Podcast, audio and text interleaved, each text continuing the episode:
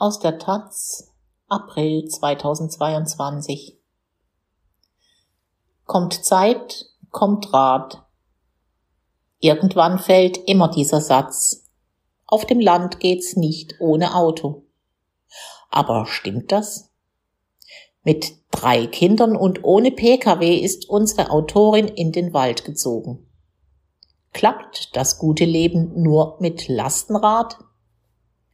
Von Luise Strothmann und Erik Irmer. Am Morgen des 3. Januar ist es soweit. Um 5.50 Uhr sitze ich mit dem Handy in der Hand auf dem Klodeckel und tippe bei eBay Kleinanzeigen, Gebrauchtwagen und meine Postleitzahl ein. Nur mal schauen. Bei mir peitscht der Wind gegen das Badezimmerfenster. Es ist stockdunkel. Das Thermometer zeigt ein Grad über Null. In weniger als einer Stunde müssen mein Freund und ich unsere zwei Grundschulkinder durch den Wald zur 2,5 Kilometer entfernten Bushaltestelle bringen. Ohne Auto, wie immer. Straßenlaternen gibt es am Rande des Weges nicht, nur hunderte Kiefern, die im Wind schwanken. Etwa ein Jahr zuvor, kurz vor Weihnachten 2020, sind wir aus Berlin nach Brandenburg gezogen. Nicht in eine Kleinstadt mit S-Bahn-Anschluss, nicht in ein Dorf mit Regionalbahnhof, sondern in eine Mietwohnung in einem Zweifamilienhaus, das allein mitten im Wald steht. Dass wir in der Berliner Innenstadt mit drei kleinen Kindern ohne Auto lebten, fiel in unserem Umfeld nicht weiter auf, aber wenn ich vom geplanten Umzug erzählte, fragten mich plötzlich dieselben Menschen. Dann kauft ihr aber schon ein Auto, oder? Dann macht dein Freund bestimmt doch endlich einen Führerschein.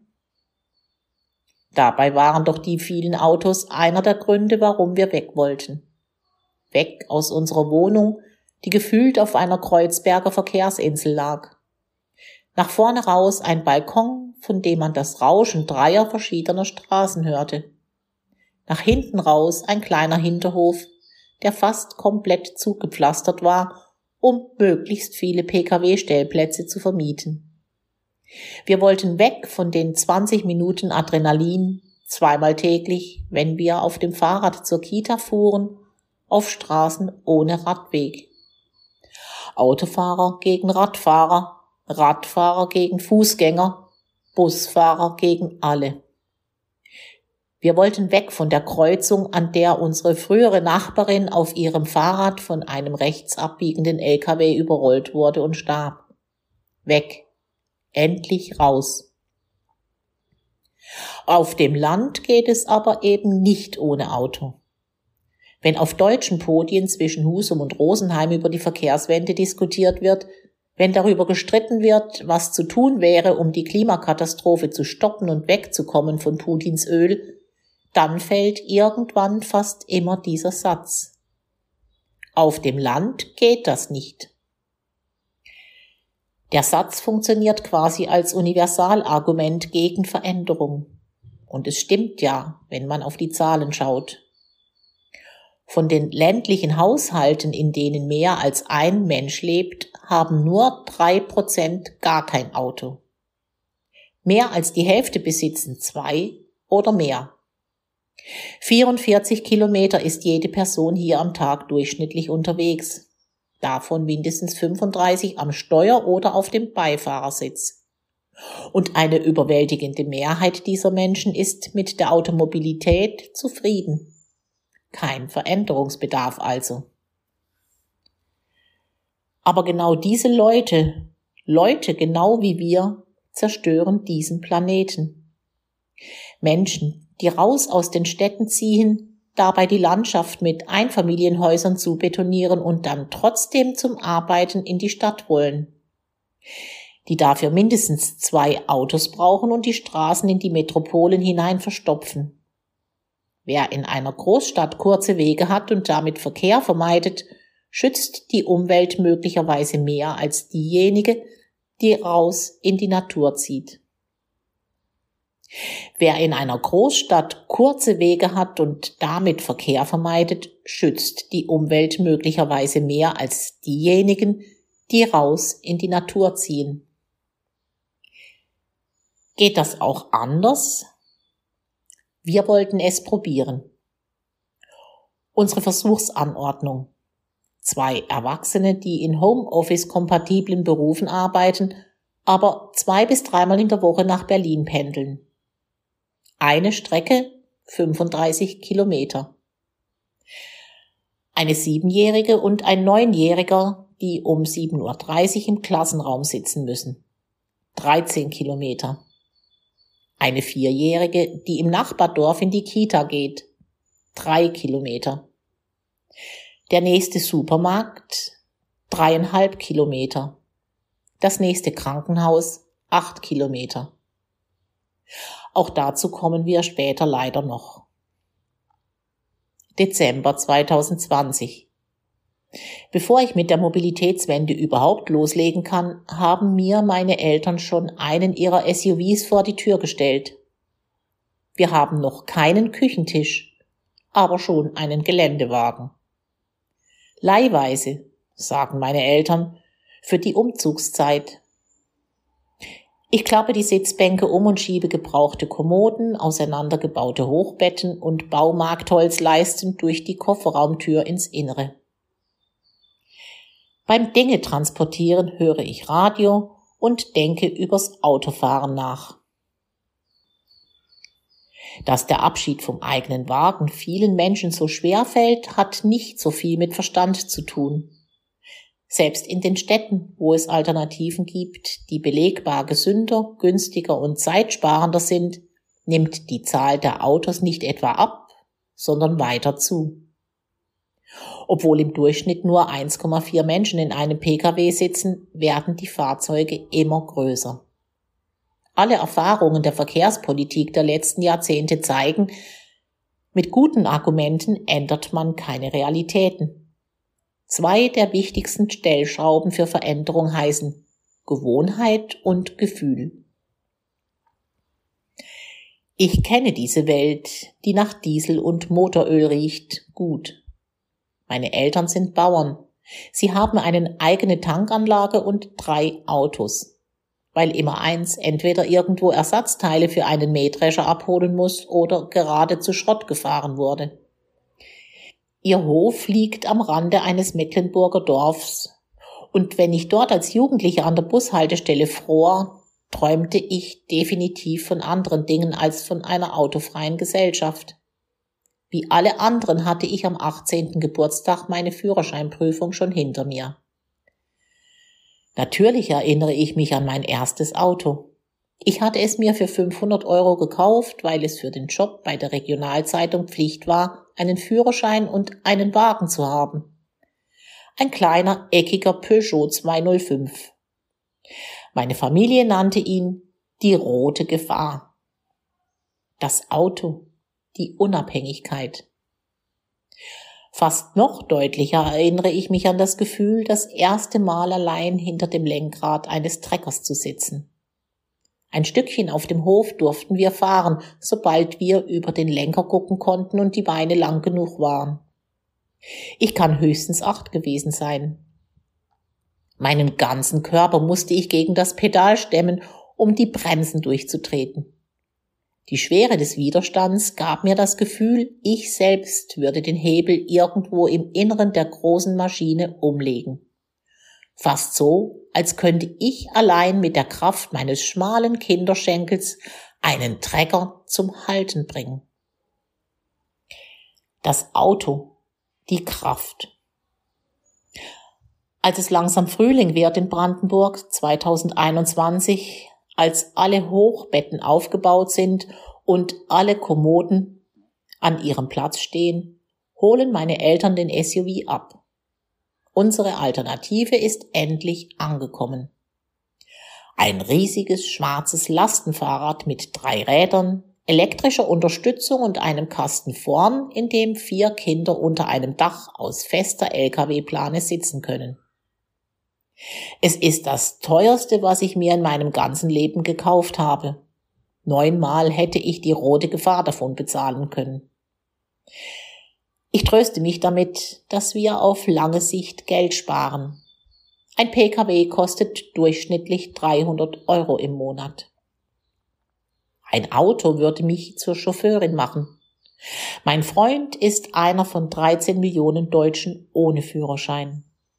In unserem Alltag holt und bringt er die Kinder deutlich öfter als ich und geht mehr einkaufen. Also muss das weiter ohne Wagen gehen. Ohne den Elektromotor ginge es aber nicht. Würde der nicht jedem Tritt in die Pedale etwas Schubkraft verleihen, kämen wir mit 50 Kilo Großeinkauf und 50 Kilo Kindern nicht die Hügel unserer Gegend hoch. Wenn der Akku leer ist, lade ich ihn einfach an der Steckdose auf. Bei einem Elektroauto bräuchten wir eine Ladesäule, müssten für jeden Platten in die Werkstatt.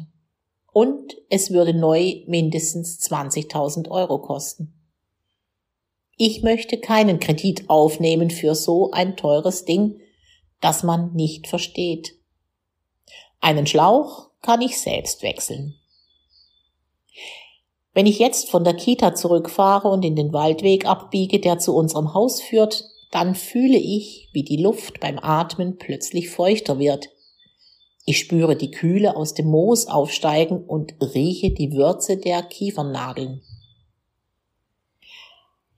Es wird Juni und eine Kollegin fragt mich, ob ich nicht etwas schreiben will über das Leben auf dem Land ohne Auto. Aber was gibt es da schon groß zu schreiben? Alles ist sommerleicht.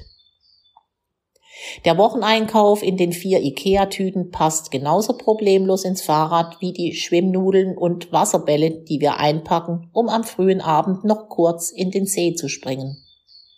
Geparkt wird direkt am Strand. Wenn ich morgens mit unserem zweiten elektrischen Fahrrad, einem Klapprad, 30 Minuten zur S-Bahn fahre, kommen mir die ersten Fahrradurlauber entgegen und es fühlt sich nach Ferien an. Klapp, klapp, rein in die Bahn, Zeitung lesen, klapp, klapp, wieder raus. Läuft bei uns. Im Sommer hat jeder Verständnis für ein Leben auf dem Rad. Als es Herbst wird, ändert sich das schnell. Ich ziehe ein paar Handschuhe an, dann ein zweites darüber, aber meine Hände frieren trotzdem. Aus kleinen Stichen wird ein starker, dumpfer Schmerz, dann wird der kleine Finger taub. Zum Geburtstag im Oktober bekomme ich dicke Motorradhandschuhe und ein zweites Paar dünne aus Merino-Wolle zum darunterziehen. Außerdem eine feste Regenhose und einen knallroten Plastikponcho. Wenn ich durch den Regen fahre, klingt es darin, als platterten die Tropfen auf ein Zeltdach. Wir beginnen damit, den Kindern morgens Kirschkernkissen für die Fahrt zum Schulbus in der Mikrowelle warm zu machen. Zum Kinderfußballtraining nehme ich eine Thermoskanne mit heißem Wasser mit. Für die Wärmflasche auf der Rückfahrt. Wir wollen zum Mosten nach Mecklenburg und auf dem Rückweg mindestens 50 Liter Apfelsaft mitnehmen. Zug fällt also aus. Unser Landkreis bietet ein Carsharing mit kleinen weißen Elektroautos an. Ein kluges Konzept. Unter der Woche nutzen die Mitarbeiter der Kommunalverwaltung die Wagen, abends, am Wochenende und wenn sie zwischendurch nicht gebraucht werden, kann jeder sie per App mieten. Ich melde mich an, vergleiche und rechne, aber bis zum Hof meiner Eltern reicht der Akku nicht. Also fahre ich mit Klapprad und S-Bahn nach Berlin, um einen benzinbetriebenen Mietwagen zu holen. Näher gibt es keinen. Das erste Auto öffnet sich nicht, als ich über das Handy-Display wische und auch als ich einen Kundendienstmitarbeiter aus den USA am Telefon habe und er versucht, Signale an das Auto vor mir zu senden, tut sich nichts. Also radle ich nochmal 20 Minuten zum nächsten Auto. Einen halben Tag bin ich unterwegs, bis wir unsere Kinder einladen können und die Fahrt überhaupt losgeht. Ganz schön viel Aufwand für 50 Liter Apfelsaft. Brauche ich das Gefühl, mich ein bisschen zu quälen, um sicher zu sein, wirklich das Richtige zu tun? So aus links masochistischer Veranlagung, weil es keinen Spaß machen kann, die Welt zu retten? Uns begegnet im Alltag keine Abwehr, aber Mitleid. Bekannte bestehen darauf, unser Kind nach einer Feier nach Hause zu bringen, statt dass wir es abholen wie die anderen Eltern. Ihr könnt doch nicht so spät noch mit dem Fahrrad kommen. Vor der Kita fragt ein kleiner Junge meinen Freund verblüfft. Habt ihr wirklich kein Auto? Nein. Dann musst du auf auto.de gehen. Als ich mich an einem der letzten Oktobertage abends auf das Fahrrad setze, ist von dem sommerleichten Selbstbewusstsein nicht mehr viel übrig. Meine Tochter ist auf einem Kindergeburtstag. Es ist spät. Es ist fast null Grad kalt und es könnte nicht dunkler sein. Jetzt ein Kind auf dem Gepäckträger fünf Kilometer durch Waldwege von einem alleinstehenden Haus zum anderen zu transportieren, kommt mir irgendwie falsch vor. Ich erschrecke, als der Bewegungsmelder vor dem Haus angeht und schaue schnell zum Fenster. Hat mich jemand gesehen? Wie eine Missionarin fühle ich mich nicht mehr, eher wie eine Anhängerin einer Geheimsekte, die sich dafür ein bisschen schämt. Überhaupt geht mir das sektenhafte Selbstgewisse auf die Nerven. Anfang 2022 sitzt mein Freund mit einem Bekannten am Feuer im Garten. Der Bekannte wohnt auf einem Hofprojekt in der Nähe und hat ein Elektromountainbike. Seine Mitbewohnerin hat sich gerade ein Auto gekauft und er meint, sie würde sich selbst in die Tasche lügen und immer öfter das Auto nehmen. Das mit dem Auto ist eine richtige Sucht, sagt er. Sie reden sich in Rage. Bin ich hier bei den anonymen Anti-Automobil-Likern gelandet? Was ist denn so schlimm daran, ab und zu mal ein Auto zu nehmen? Das muss doch nicht bedeuten, sich nicht mehr unter Kontrolle zu haben. Macht das überhaupt Sinn, was wir hier machen? Sich so krampfhaft an eigene Kaufentscheidungen abarbeiten, dass keine Energie mehr bleibt, Forderungen ans große Ganze zu stellen? Ich muss mit einer Person reden, die sich auskennt. Insgeheim suche ich nach jemandem, der mir sagt, dass ich es besser lasse, mich wegen meines persönlichen Konsumverhaltens so aufzureiben, dass ich stattdessen lieber Demos für bessere Regionalzugverbindungen organisieren sollte zu denen ich dann vielleicht auch gemütlich mit dem Auto fahren kann. Katja Diel sitzt im Hoodie beim Frühstück in einem Hotel in Siegen, wo sie gestern eine Lesung hatte.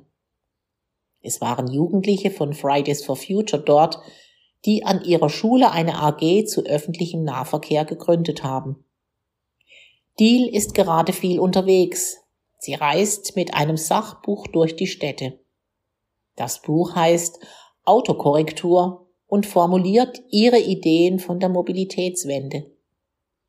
Nebenbei hat die gerade gemeinsam mit dem Umweltaktivisten Thilo Pfaff eine Petition gestartet, in der sie Sofortmaßnahmen für mehr Unabhängigkeit von Putins Öl fordert.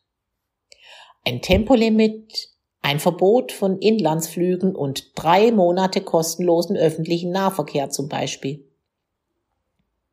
Normalerweise versuche ich so ein Interview persönlich zu führen, weil mehr Nähe entsteht, wenn ich einer Person wirklich gegenüber sitze.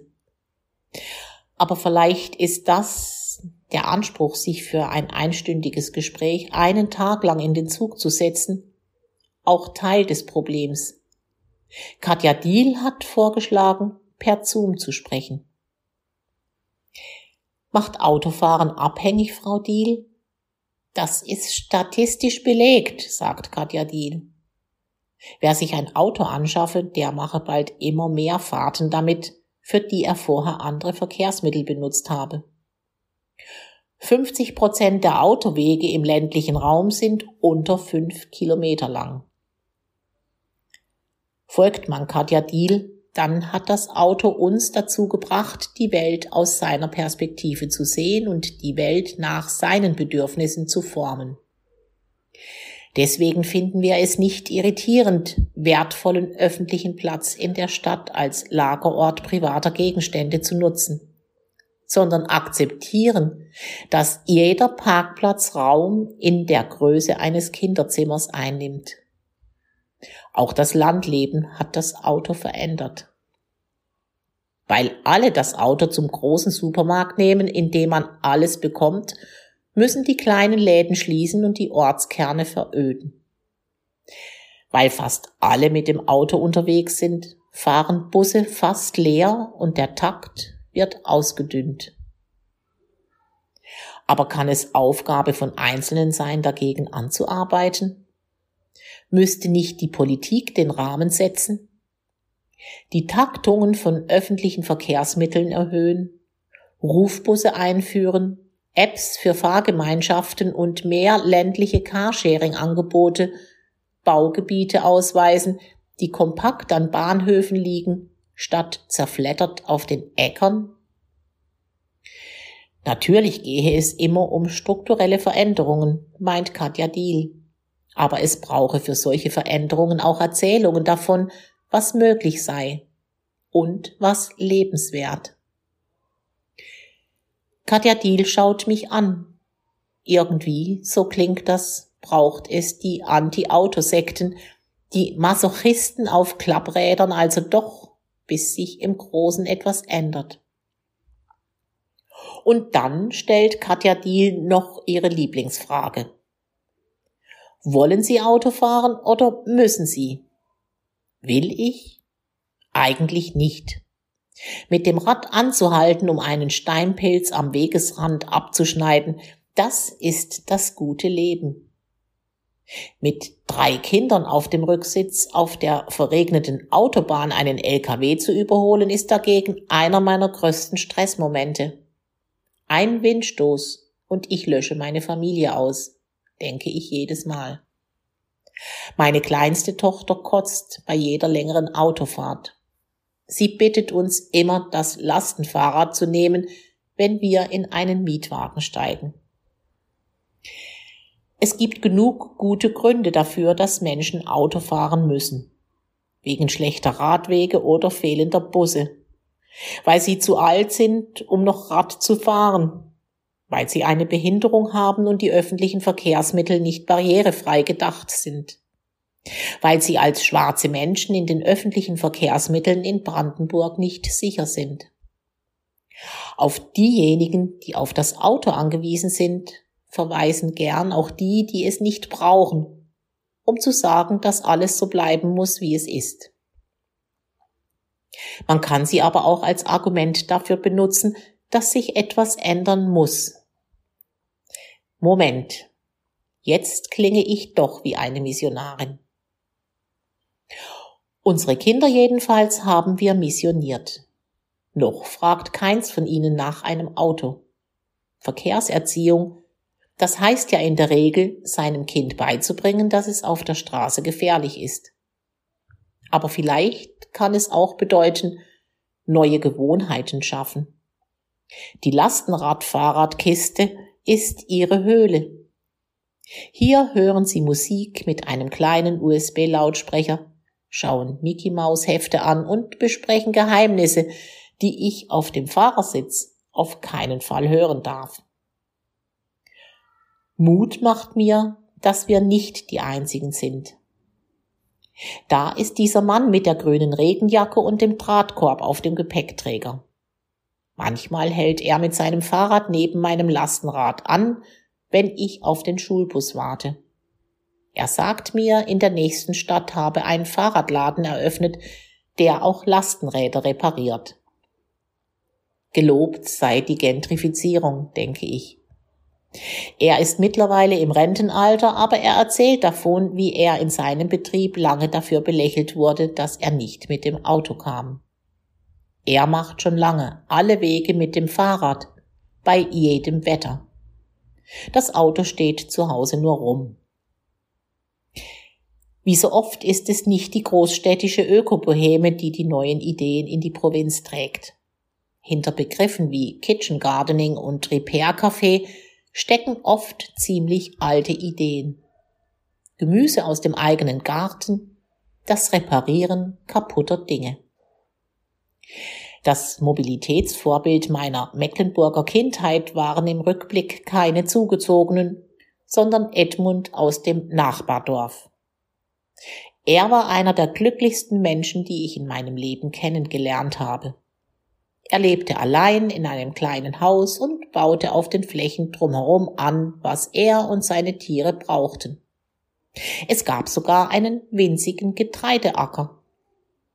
Er hatte kein Auto, aber viele Freunde. Menschen, die ihn zum Schnaps einluden und zum Einkaufen mitnahmen. Außerdem gab es ja auch keinen Grund, sich sehr weit zu bewegen. Bis ins Nachbardorf fuhr Edmund auf seinem Fahrrad. Eins dieser DDR-Räder, die klapprig aussehen, aber spätestens in den Nullerjahren auf den Flohmärkten zu Gold wurden, weil sie sich einfach immer weiter drehen. Februar 2022 Drei Tage nach Putins Angriff auf die Ukraine nennt Christian Lindner die erneuerbaren Energien im Bundestag Freiheitsenergien. Ausgerechnet Lindner, der sich mit 19 Jahren seinen ersten Porsche kaufte. Selbst konservative Wirtschaftsmagazine diskutieren die Frage, ob wir Putin mit autofreien Tagen schaden können. Ich fühle mich genauso hilflos wie alle anderen, wenn ich die Bilder der zerbombten Häuser und der fliehenden Menschen sehe. Und ich glaube natürlich nicht, dass mein Verzicht auf ein Auto irgendwas verändert. Aber ich glaube, dass sich etwas verändern muss. Ein grausamer Angriffskrieg beweist, wie stark unser fossiler Lebensstil uns abhängig macht von Verbrechern derselbe fossile Lebensstil, der zu einer Klimakrise führt, die nicht irgendwo in der Zukunft liegt, sondern heute schon Menschen tötet. Nach der Kernschmelze von Fukushima hat die Bundesregierung innerhalb von Wochen den Atomausstieg verkündet. Das, was gerade passiert, könnte ein Fukushima-Moment für die Mobilitätswende sein. Stattdessen machen Politiker Selfies vor Zapfsäulen und selbst gut verdienende Pendler werden so entlastet werden, dass sie sich ihr tägliches Benzin weiter leisten können. Gut, dass ich die eBay Kleinanzeigen App an dem regnerischen Morgen auf dem Klodeckel geschlossen habe. An einem Abend im März 2022, die Tage werden gerade wieder langsam heller, schreit unsere Vierjährige im Wohnzimmer. Ich stehe nicht sofort auf, aber dann höre ich ihren Bruder rufen und seine Stimme klingt anders als sonst. Sie hat sich wehgetan. Als ich sie sehe, wird mir kurz schummrig. Das Blut läuft ihr die Stirn herunter, an der Nase vorbei bis zum Kinn. Es ist viel Blut. An der Stelle, aus der es kommt, klafft das Gewebe auseinander, wo das Loch im Inneren endet, kann man nicht erkennen. Ich presse einen Waschlappen auf die Wunde, rufe meinem Freund Wortfetzen zu. Er reißt unsortierte Medikamentenkäste aus dem Schrank. Offene Pflasterpackungen fallen auf den Boden, dann rennt er die Treppe hoch zu unseren Nachbarn Mullbinden besorgen. Wäre das jetzt der Moment, für den wir ein verdammtes Auto haben müssten? Oder ist es, so laut wie mein Herz klopft, gerade richtig, dass ich mich auf keinen Fall hinter ein Steuer setze? Mein Freund ruft einen Krankenwagen. Ich drücke einen Verband gegen die Stirn meiner Tochter und wickle einen zweiten darum, dann halte ich sie auf dem Arm, während sie schluchzt. Als ich sie 15 Minuten später in den Rettungswagen hebe, habe ich dieses absurde Gefühl. Ich hoffe, es ist nicht schlimm. Aber irgendwie hoffe ich auch, dass es schlimm genug ist, dass wir den Krankenwagen gerufen haben. Dass uns niemand einen Vorwurf macht, dass wir nicht allein gekommen sind. Die Ärztin, die die Wunde klebt, will uns über Nacht da behalten. Am nächsten Tag steht mein Freund vor dem Eingang des Krankenhauses. Er hat das Klapprad in das Lastenfahrrad gepackt und hebt es jetzt raus. Klack, klack. Und mein Rad steht auch bereit. Ich setze meine Tochter ins Fahrrad und gebe ihr einen Kuss neben ihr riesiges Pflaster. Dann fahren wir los. Luise Strothmann, 36, ist Redakteurin der Taz. Die rote Gefahr war ihr erstes und ihr letztes Auto. Sie verkaufte es für 200 Euro. Erik Irmer, 45, ist Fotoredakteur der Taz. Sein erstes Auto war ein Golf 1. Er nannte ihn die Kiste. Jetzt nutzt er nur noch Fahrrad, ÖPNV und Carsharing. 570,7 Autos kommen in Brandenburg statistisch auf 1000 Einwohnerinnen. 332,9 Autos sind es in Berlin pro Einwohnerin. Spitzenreiter ist das Saarland 650,9. Quellen Kraftfahrt Bundesamt. Sechsmal so dicht ist das deutsche Netz der überörtlichen Straßen, also Autobahnen, Landstraßen und Kreisstraßen im Vergleich zum Schienennetz. Quelle Statistisches Bundesamt.